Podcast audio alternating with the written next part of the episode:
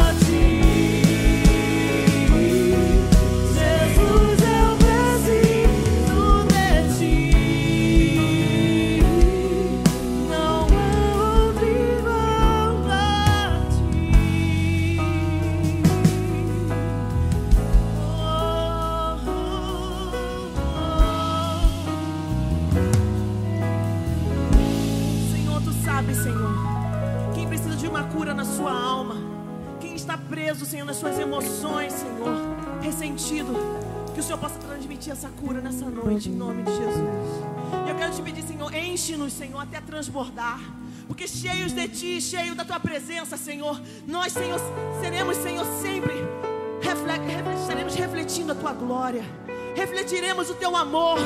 Quando o Senhor está conosco, Senhor, não há medo. Eu sei que o Senhor provê, Senhor, tudo que nós precisamos, ó Deus.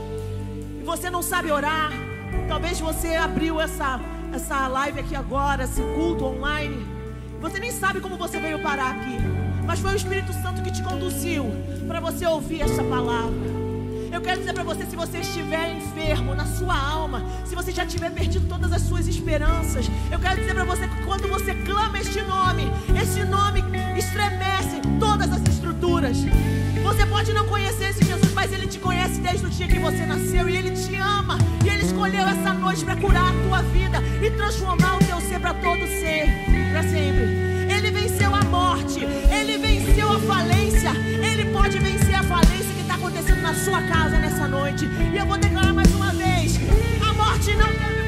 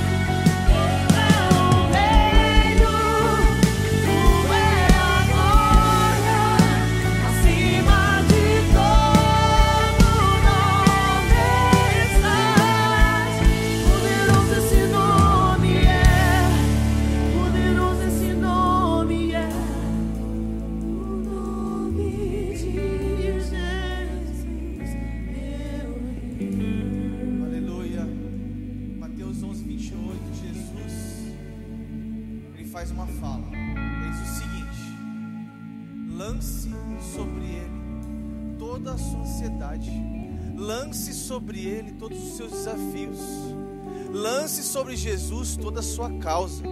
Eu não sei o que está passando hoje, eu não sei quais são os seus desafios, mas eu sei que Jesus é o único que pode restaurar a sua família, Ele pode restaurar o seu coração, Ele pode restaurar o seu ser. Então quero pedir uma coisa para você agora, você que está na sua casa, você que está com a sua família, eu não sei onde você está agora, mas se você puder, coloca a mão no seu coração e ora comigo aqui agora. Jesus, muitas pessoas aqui estão escutando esse louvor, esta mensagem. Jesus, toca essas pessoas agora. Que essas pessoas sintam a tua presença agora. Se há alguém aqui ferido, triste, chateado, Senhor, com, as, com os desafios da vida, Jesus, transforma essas pessoas, dá paz, venha com a tua justiça, Senhor. Venha com, Senhor, o fruto do teu espírito sobre estas pessoas. Jesus, nós cremos no poder do Evangelho, nós cremos na restauração que o Senhor pode fazer. Jesus transforma, toca, tira a ansiedade, tira a depressão, tira os anseios da alma. O Senhor é o único que pode limpar o ser humano, é o único que pode consolar famílias. É o único que pode levar esperança àquele que está desesperançoso, é o único que, que pode colocar paz em meio às guerras, é o único que pode dar paz com aqueles, aquelas pessoas que estão no medo. Jesus, tira o medo, tira, Senhor, tira, em nome de Jesus, amém.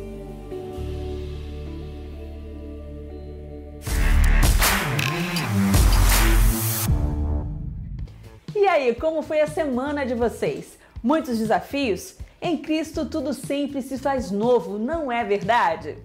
Então vamos lá para as informações de hoje. Faltam pouquíssimos dias para a nossa festa das águas, o nosso batismo. Esse será o dia mais especial da vida de muitas pessoas e estamos tomando todos os cuidados em relação às recomendações para esse estágio da pandemia. Então fique tranquilo, só se preocupe em arrastar uma multidão para viver esse momento único. Inscrições pelo site e app. Menos de um mês para a conferência preciosa e você já garantiu a sua participação? Veja o recadinho da pastora Mari Rios. Olá meninas, eu tenho um convite para vocês. Dia 12 do 9 vai acontecer a conferência preciosa Lugar Secreto com Cassiane, Viviane Martinello, Lu Alone, Maria Luque, Marine Friesen, Rosana Alves. Uma conferência 100% online, 100% gratuita. Nós cremos que existe um segredo no coração de Deus que será revelado individualmente a partir desse dia. Eu te vejo lá, faz a sua inscrição agora e Deus abençoe você.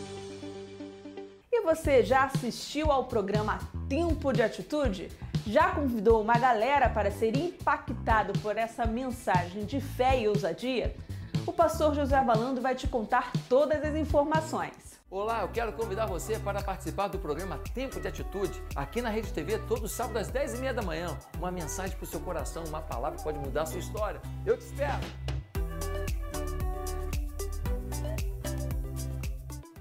E na última quinta-feira, dia 13 de agosto, tivemos a presença do prefeito Marcelo Crivella, da esposa, além de uma comitiva que fez a cerimônia de entrega do primeiro pavimento da creche. Nosso desafio ainda é grande e a inauguração só vai acontecer no início do ano que vem. E você pode hoje se tornar um parceiro na construção da creche Novos Sonhos. Assista aos melhores momentos.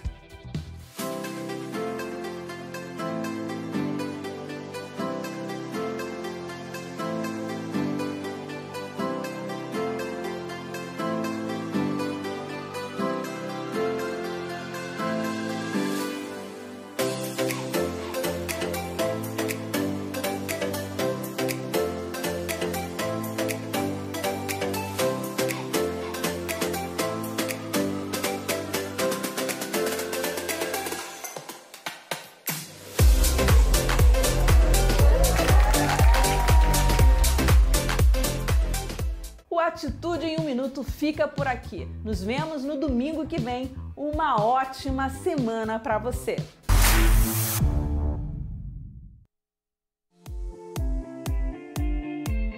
Não é só um programa de TV, é a mensagem da salvação transformando 70 milhões de lares no Brasil em 5.570 municípios, de norte a sul, de leste a oeste.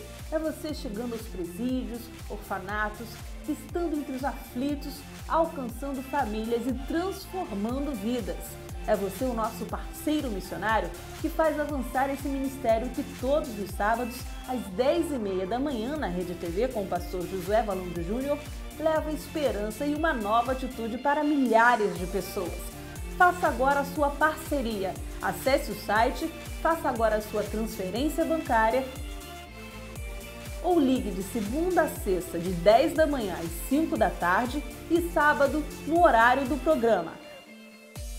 Tempo de Atitude é muito mais que um programa de TV. Sabe uma coisa que eu fico feliz quando eu vejo esses vídeos? É porque nós estamos numa igreja que sonha, numa igreja de visão, de expansão. Em plena pandemia, nós estamos inaugurando pelo menos uma parte da creche. A gente foi essa semana. Que coisa linda, que coisa preciosa. A gente está sonhando quando chegar real, no dia quando a gente inaugurar a creche, as crianças entrando, cortando a fitinha. Meu Deus, isso é um projeto maravilhoso. Mas é um projeto que você faz parte. É um projeto que você que está inaugurando. Queridos, nós temos uma creche, nós temos um centro de reabilitação, nós temos uma igreja no sertão que está pregando a tempo fora de tempo. Quantas doações lá no Bush, o pastor Bush tem feito lá. Queridos, nós não estamos parando, nós queremos avançar sempre. Só que isso tudo acontece porque tem um povo fiel, um povo com coração generoso, que sonha além.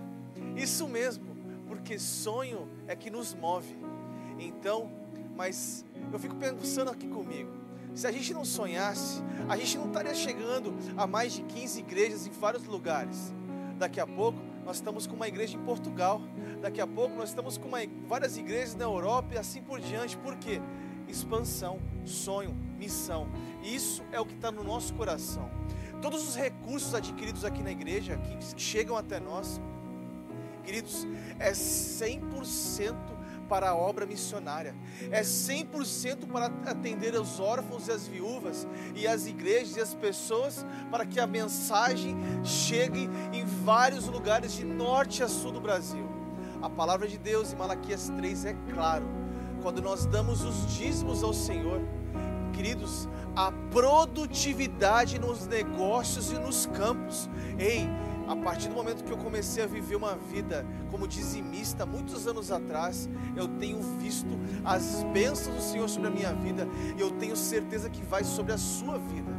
Eu quero convidar você a dizimar, mas eu também quero convidar você a ofertar. A oferta é uma expressão generosa do amor de Deus.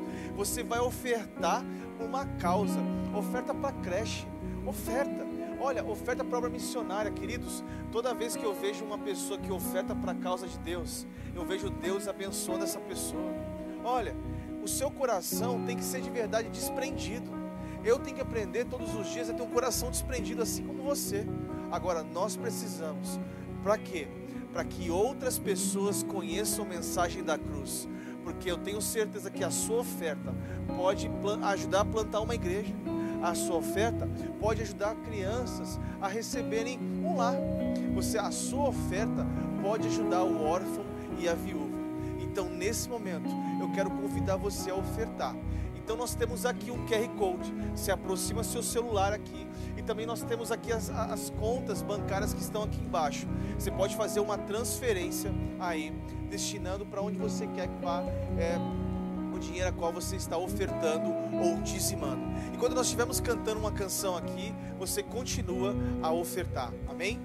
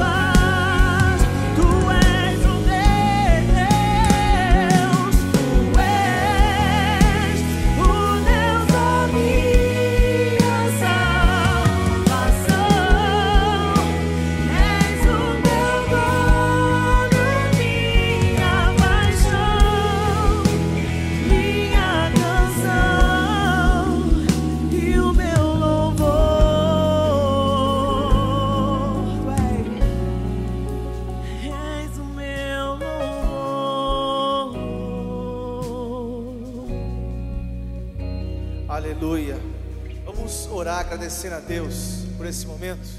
Santo Deus, na autoridade do seu nome, Jesus, nós agradecemos ao Senhor por tudo que o Senhor tem feito na vida de todos os dizimantes, de, dos dizimistas e ofertantes, Senhor. Nós damos graças ao Senhor, nós pedimos as bênçãos do Senhor sobre todas as pessoas. Pai, obrigado, porque a tua igreja tem feito uma obra linda. Agora, Senhor, sê com todos os dizimistas aqui, Senhor. Libera uma bênção especial para cada um. Nós oramos na autoridade do seu nome, Jesus. Amém, Pai.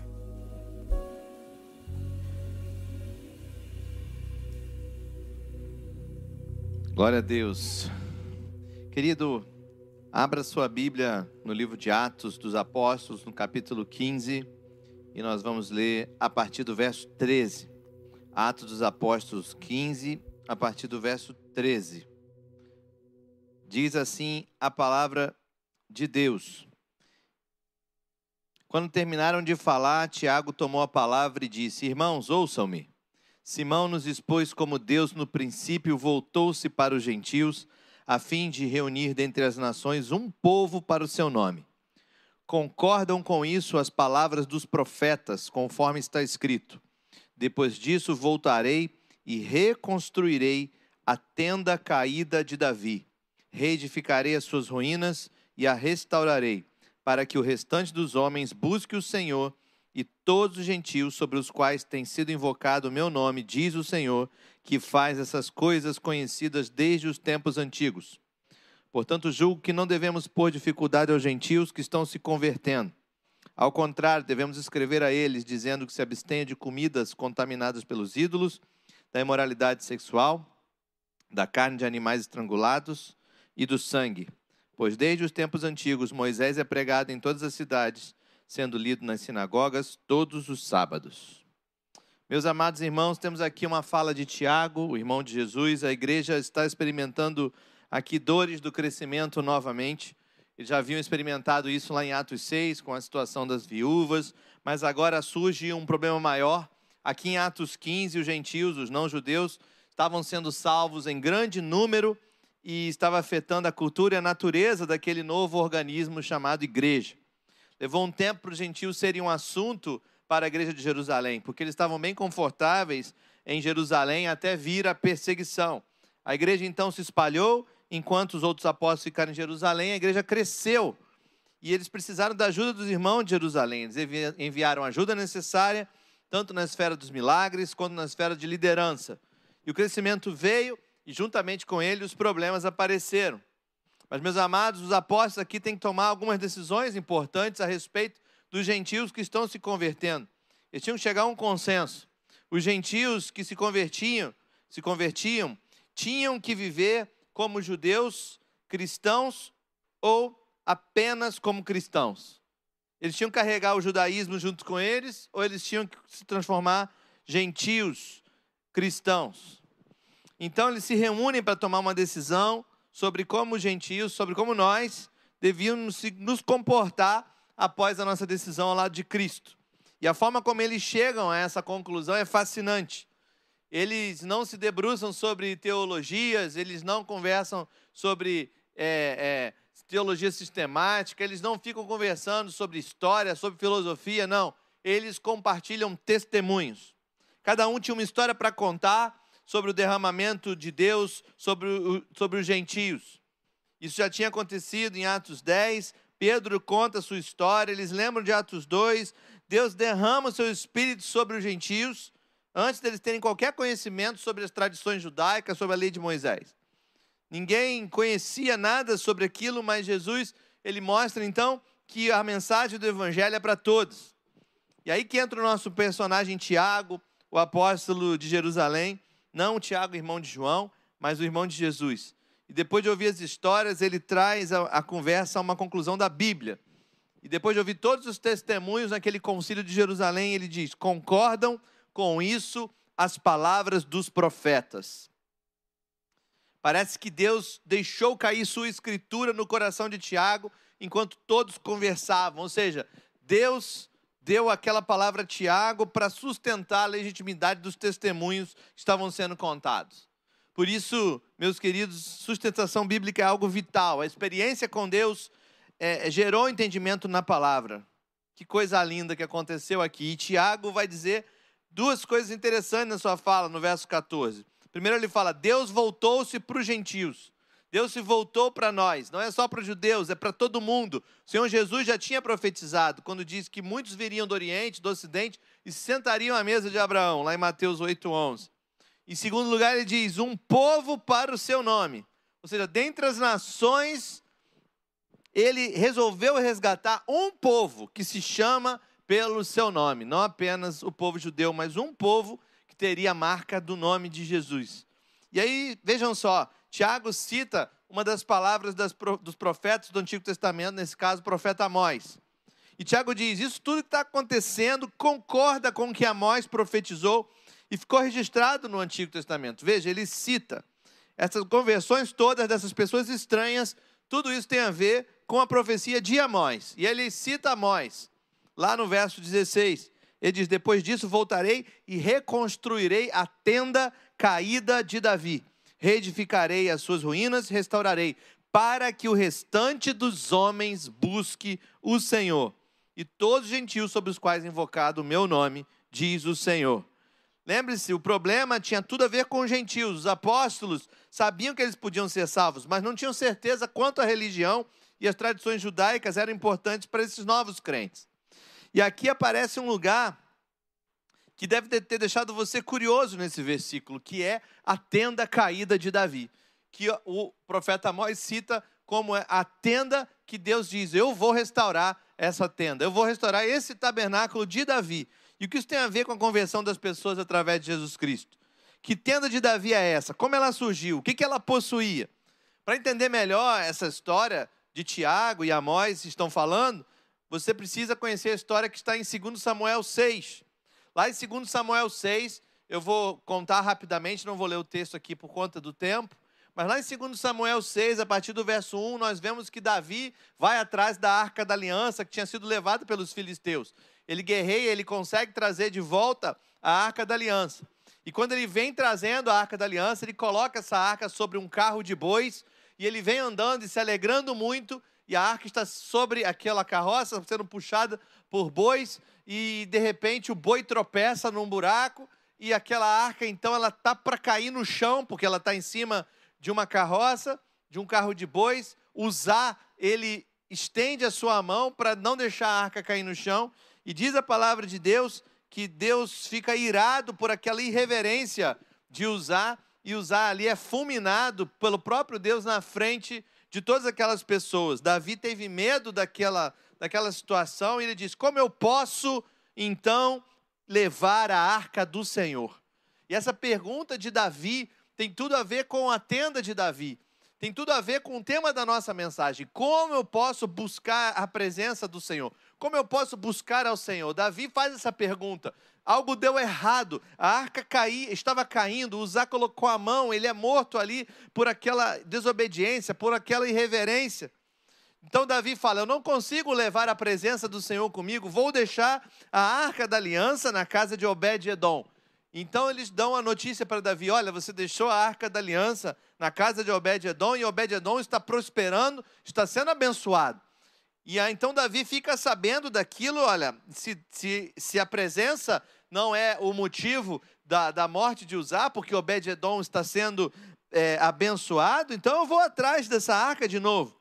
E quando ele vai atrás da casa de Obed-Edom, ele ordena que se leve a arca de Deus para a cidade de Davi. E nesse segundo momento, agora Davi acerta, agora Davi consulta, né? ele vai ler a, a lei e vai ver a forma correta de se carregar a arca da aliança. Lembre que a arca da aliança no Antigo Testamento ela simboliza a presença de Deus. Como carregar a presença de Deus, como preservar, como fazer essa presença ser uma realidade na sua vida. Nós aprendemos nessa história aqui o que Davi faz. Diz o texto que quando os que carregavam a arca do Senhor, repara que agora a arca da aliança não está mais em cima de um carro de bois, mas agora está sobre os ombros dos sacerdotes levitas, porque era assim que o Senhor tinha ordenado. A arca tem que ser transportada por sacerdotes. A arca não pode ser transportada em carros de bois. E o problema ali é que eles estavam tentando transportar, estavam tentando manter a presença de Deus, estavam tentando levar a presença de Deus num carro de bois, em algo construído pelo ser humano. E Deus fala: você não vai ter a minha presença manifesta em um lugar construído por você mesmo. Você vai ter a minha presença manifesta quando você quiser carregar a minha presença. E quando aqueles sacerdotes começaram a carregar a presença de Deus, a arca da aliança, sobre os seus ombros, então tudo correu bem. Diz a palavra de Deus que Davi também entendeu que ele precisava ser sacerdote, ele vestiu o colete sacerdotal de linho, foi dançando com todas as suas forças perante o Senhor, enquanto ele e todos os israelitas levavam a arca ao som de gritos de alegria e de trombetas. Meus amados irmãos, a arca do Senhor tinha sido levada de Jerusalém, e Davi agora volta e ele fala: Eu preciso da presença de Deus aqui em Jerusalém. Eu preciso da presença de Deus no local devido, no Monte Sião, onde tem que ser. Mas eu preciso aprender também como que eu vou buscar essa presença. Como que eu vou buscar? E aqui a arca do Senhor simboliza a presença de Deus. Veja, no Antigo Testamento nós temos algumas casas de Deus. A primeira casa foi em Gênesis 28, a escada de Jacó, e ele dá o lugar dá o nome para aquele lugar de Betel, significa casa de Deus. Depois o tabernáculo de Moisés, que foi dado o modelo para Moisés no Monte Sinai, que lembra todo o sacrifício de Jesus, tudo tem um, um, um, um significado simbólico do que está sendo feito, do que está sendo construído no tabernáculo de Moisés. Temos o templo de Salomão, do filho de Davi, que era o mais glorioso templo, né, que foi construído para tentar ali honrar o nome de Deus. E o templo restaurado de Salomão, depois da, da, da, volta do exílio, que era o dobro do tamanho do primeiro templo, mas não tinha a mesma glória do primeiro templo. E nós temos dentro desses, desses, desses locais que tentaram ser construídos para que a, a, a, presença de Deus fosse manifesta, nós temos o nosso tabernáculo de Davi, a tenda de Davi, se você preferir. Essa tenda foi construída por Davi para uma, uma única, um único objetivo. Essa tenda que o profeta Amós e que Tiago lembra aqui em Atos 15, que vai ser restaurada para que todo o povo, todos possam ter acesso a Jesus Cristo, essa tenda tinha um objetivo: adoração. Adoração. Nenhuma descrição dos materiais usados na tenda é encontrado na Bíblia. Nunca se soube o tamanho da tenda de Davi, mas uma coisa se sabe: a arca da aliança estava lá. A presença de Deus estava lá. A presença repousava sobre ela. Por essa presença, Obed-Edom foi então abençoado por três meses que a arca ficou em sua casa. E a arca da aliança no Antigo Testamento, lembre-se disso, representa a presença de Deus. Os sacerdotes adoravam na tenda de Davi 24 horas por dia, trocando turnos realizados para que isso pudesse ser feito continuamente na tenda de Davi. É esse lugar. Deus poderia ter usado Amós para dizer: Eu vou restaurar o tabernáculo de Moisés, eu vou restaurar o templo de Salomão, eu vou restaurar o templo restaurado, eu vou restaurar aquele lugar da escada de Jacó, Betel, é aquele lugar que eu quero. Mas não, ele usa ele usa Amós para profetizar: um dia eu vou restaurar a tenda caída de Davi. É a adoração que eu quero. Isso me faz lembrar Jesus conversando com a mulher sabaritana, dizendo: agora já chegou que Deus está procurando adoradores que adorem em espírito e em verdade. O Senhor Deus então diz: Olha, eu vou restaurar a tenda de Davi. Dois fatores que se destacam são que Deus estava lá em sua glória e que os sacerdotes serviam a Deus sem parar naquele lugar. Essa é a tenda de Davi, simples assim, adoração contínua feita por sacerdotes. E é desse lugar que Tiago está falando em Atos 15, quando se refere aos gentios, quando se refere a nós, quando se refere ao povo que está para ser alcançado por Jesus Cristo. Isso nos deixa uma pergunta, amados: quem somos nós nessa história toda? O profeta Amós profetizou sobre um tempo em que o tabernáculo de Davi seria reconstruído, onde a adoração seria recuperada, onde a adoração seria novamente a prioridade 24 horas por dia na vida daquele que busca a Deus. Em Amós 9:11 ele diz: "Eu a reerguerei para que seja como era no passado." Para que seja como era no passado para que o meu povo conquiste o remanescente de Edom e todas as nações que me pertencem. É o segredo para buscar o Senhor, a adoração contínua, 24 horas. Então Deus identifica a reconstrução da tenda de Davi como aquela que dá o fruto que ele deseja. Que é qual o fruto? Todas as nações chamadas pelo meu nome, reconquistadas. O projeto de restauração de Deus daria um fruto: os gentios iriam entrar no reino. E Tiago identifica a árvore pelos frutos. Ou seja, ele notou que os gentios eram trazidos, como os profetas disseram, o fruto. E a árvore aqui, essa metáfora, é a restauração da tenda de Davi. Então, quando você tem a restauração da adoração, todos os povos começam a ser gerados no reino de Deus. Algo está acontecendo, e é esta restauração que estava produzindo o fruto. Deus os estava usando para restaurar a tenda de Davi e eles nem sabiam, até que Tiago tem essa revelação. Ei, peraí, isso aí concorda com o que os profetas estavam dizendo. Nós estamos dizendo que isso é um problema, os gentios estão aceitando, nós estamos preocupados com a lei de Moisés, mas espera aí, Amós falou que isso iria acontecer. A tenda de Davi será reconstruída e os gentios vão chegar ao reino. Mais especificamente, a igreja é a casa que abriga um sacerdócio, uma comunidade adoradora que oferece sacrifícios espirituais a Deus.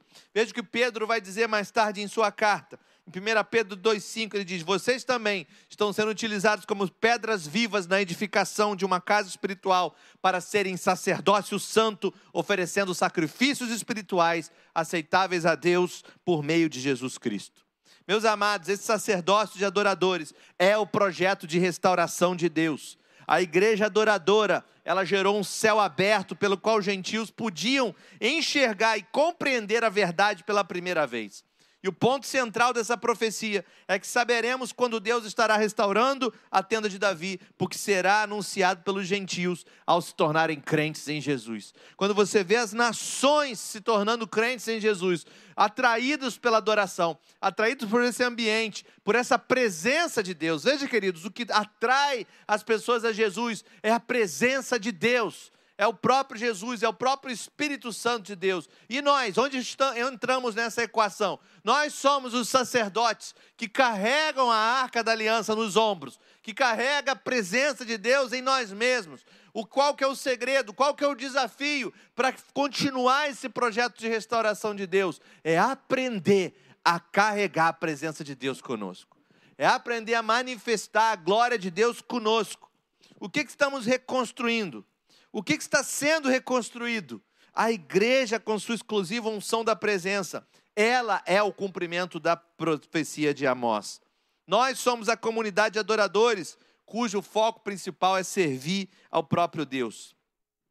Mas você não pode esquecer de que Davi descobriu e do que Pedro descobriu.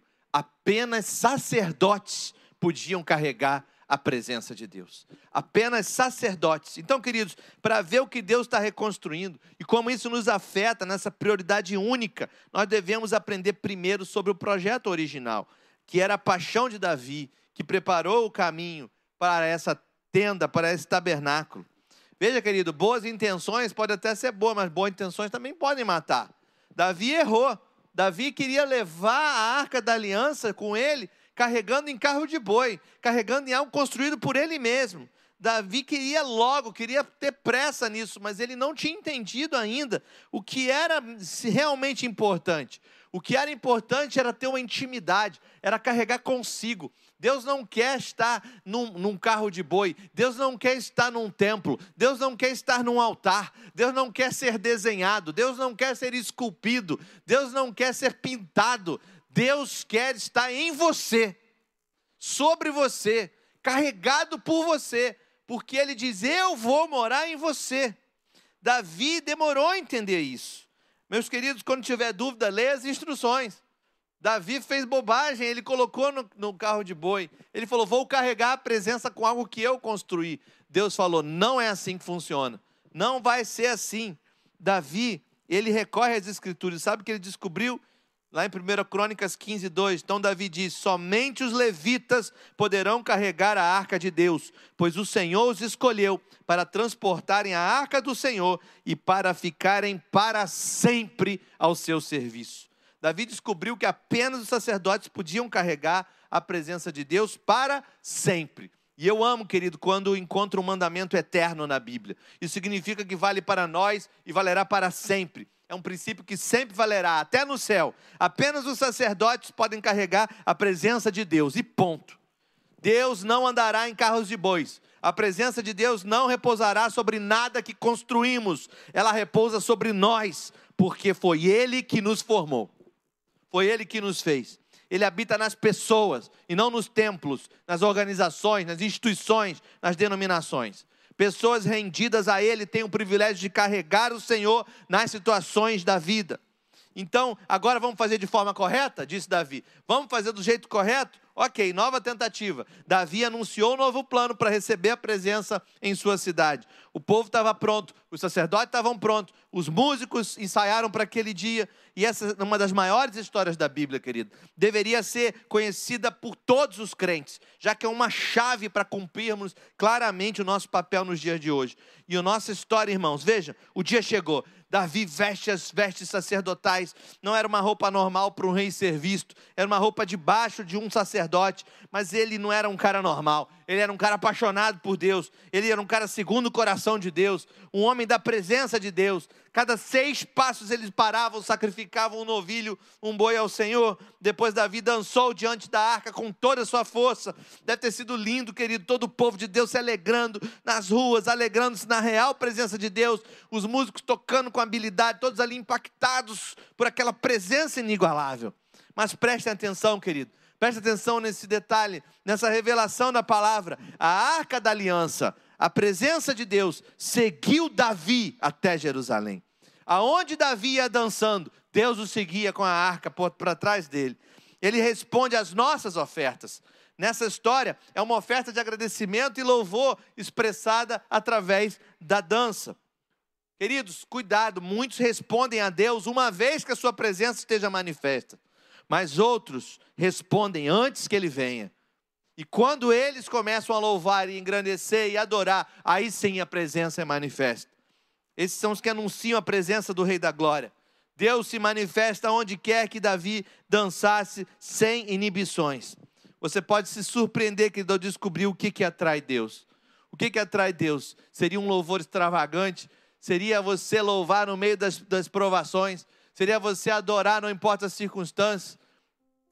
Salmista diz: Levantai, ó portas, as vossas cabeças, para que entre o Rei da Glória. Primeiro você se levanta em louvor, depois o Rei da Glória entra. Primeiro vem a sua atitude, primeiro vem o seu coração. A tenda caída de Davi precisa ser restaurada. A tenda caída de Davi vai sendo restaurada, a adoração vai se espalhando. Deus vira o centro, não mais um sermão, não mais uma estrutura, não mais um nome, uma denominação, não mais uma religião, mas o próprio Deus, a sua própria presença é cultivada. De modo que, como Davi fez, ele dançou na frente dos seus súditos. A sua esposa diz: Que papelão que você fez. Ele responde: Foi na presença do meu Deus que eu dancei. Porque eu dancei e a presença vinha comigo. E aquele momento foi tão gostoso, tão maravilhoso, os anjos do céu fizeram festa junto. Deus gostou tanto daquilo que de todas as casas que o Antigo Testamento diz que tentaram construir para o Senhor, o profeta Amós diz: sabe de uma coisa? É aquela tenda que ninguém sabe o tamanho, ninguém sabe o material, ninguém sabe direito onde ela ficou, mas é aquele tabernáculo que eu quero reconstruir. E quando isso acontecer, os gentios, as nações, o mundo todo verá que Jesus Cristo é o Senhor, para a glória de Deus Pai. Para a glória de Deus Pai.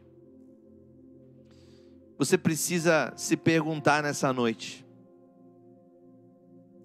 Davi era homem segundo o coração de Deus. Será que ele conseguiu captar isso? Será que ele conseguiu entender essa essência do, daquilo que realmente agrada ao Senhor?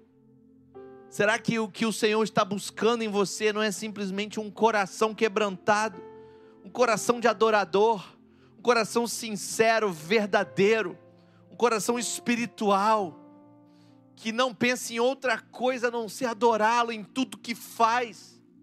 nas coisas rotineiras da vida, no cuidado da sua casa, no trato com seus parentes, no trato com seus irmãos, na dedicação, na proclamação do Evangelho, na busca por, se aprofundar nos dons espirituais, na busca por frutificar do Espírito, na busca por manifestar e exalar a fragrância de Cristo, entender essa mente de Cristo que o apóstolo Paulo diz que nós temos.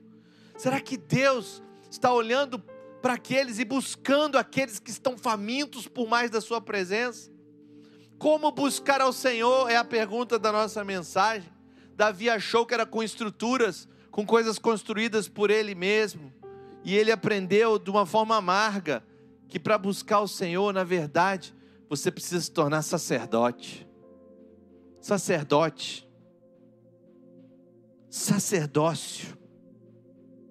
O apóstolo Pedro vai dizer, 1 Pedro 2,9: Vocês são sacerdócio real.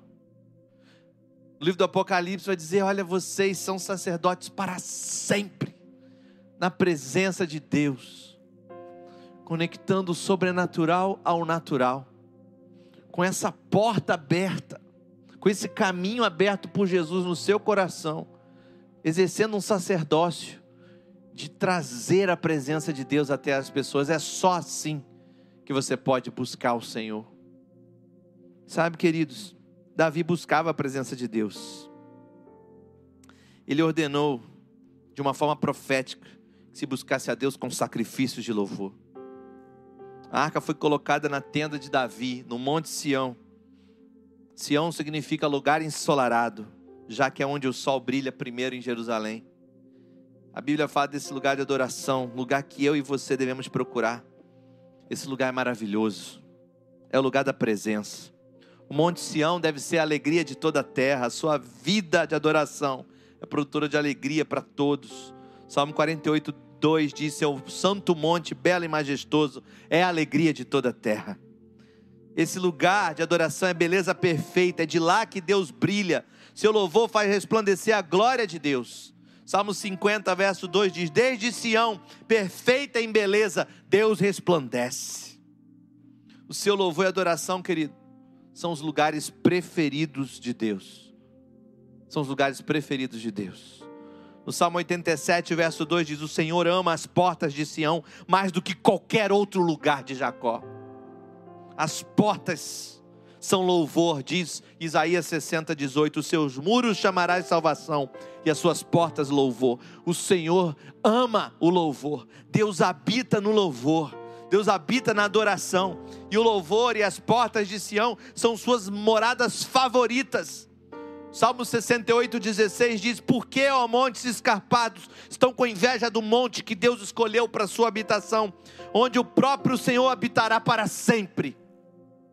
E ele não está falando de uma geografia, ele está falando de um lugar de adoração. Para sempre se refere também a nós, refere-se à comunidade adoradora com seu monte Sião, aqueles que vão carregar a presença de Deus em suas vidas. Aqueles que vão carregar a presença de Deus em suas vidas. É a reconstrução da tenda caída de Davi, para que todos sejam atraídos à presença de Deus. Eu quero te perguntar: como está a sua vida de adoração? Como está seu tempo a sós com Deus? Você tem carregado a presença dEle como sacerdote do Deus vivo? Você tem livre acesso por meio de Jesus? Ele abriu um novo e vivo caminho. O véu do templo se rasgou. Os céus estão abertos. Você pode oferecer um momento de adoração extravagante a Deus agora? Será que nós podemos cantar uma canção adorando ao nosso Deus, terminando esse domingo na presença desse Deus? Nós poderíamos cantar Grande ao Senhor, a alegria de toda a terra, não é? Enquanto nós cantamos, eu quero falar para você que está em casa, se você quer receber Jesus, escreva aí no chat, eu quero Jesus. Essa adoração me atraiu. Esse louvor me atraiu. Ele é digno de louvor. A cidade do nosso Deus.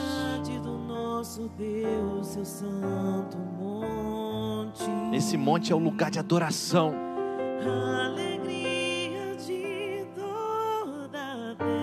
Aleluia. Ela alegra toda a terra, ela atrai todas as pessoas a Jesus. Grande é o Senhor. Senhor em quem nós temos a vitória Aleluia. e que nos ajuda contra o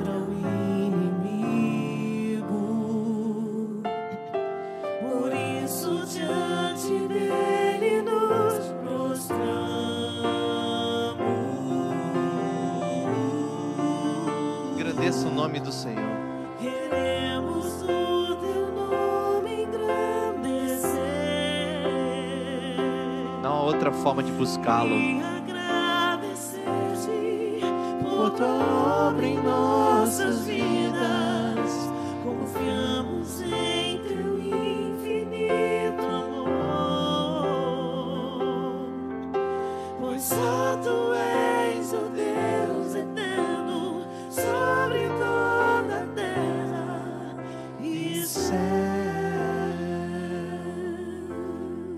Entende? É por isso que o Monte Sião é a alegria de toda a terra.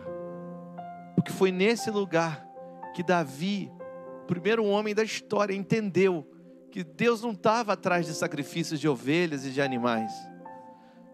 Sabe, para entrar na presença da arca da aliança, lá no tabernáculo de Moisés, o sacerdote tinha que se purificar, sacrificar animais, fazer uma série de procedimentos religiosos. Davi olhou para aquilo tudo e falou: Quer saber? Eu vou botar essa arca dentro debaixo de uma tenda, num monte, e vai ficar o sacerdote lá 24 horas por dia. Eu não quero saber esse negócio de entrar uma vez por ano, não. Eu quero louvá-lo 24 horas por dia. E o Senhor olhou para aquilo tudo e falou: Finalmente alguém entendeu.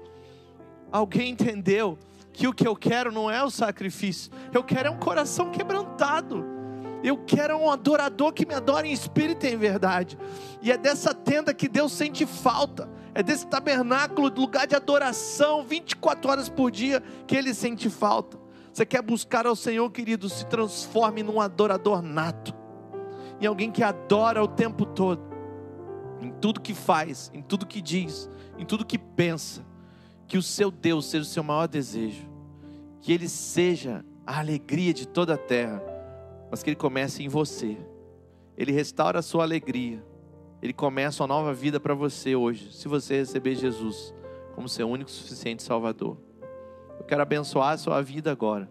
Você que disse, eu quero Jesus, escreveu aí no chat, mandou um WhatsApp para nós, usou o QR Code que está na tela. Eu quero abençoar a sua vida. Que o Senhor te abençoe, te guarde, e que o Senhor faça resplandecer o seu rosto sobre ti e tenha misericórdia de ti que o Senhor sobre ti levante o seu rosto e te dê a paz. Em nome de Jesus. Amém. E amém. Glória a Deus. Queremos o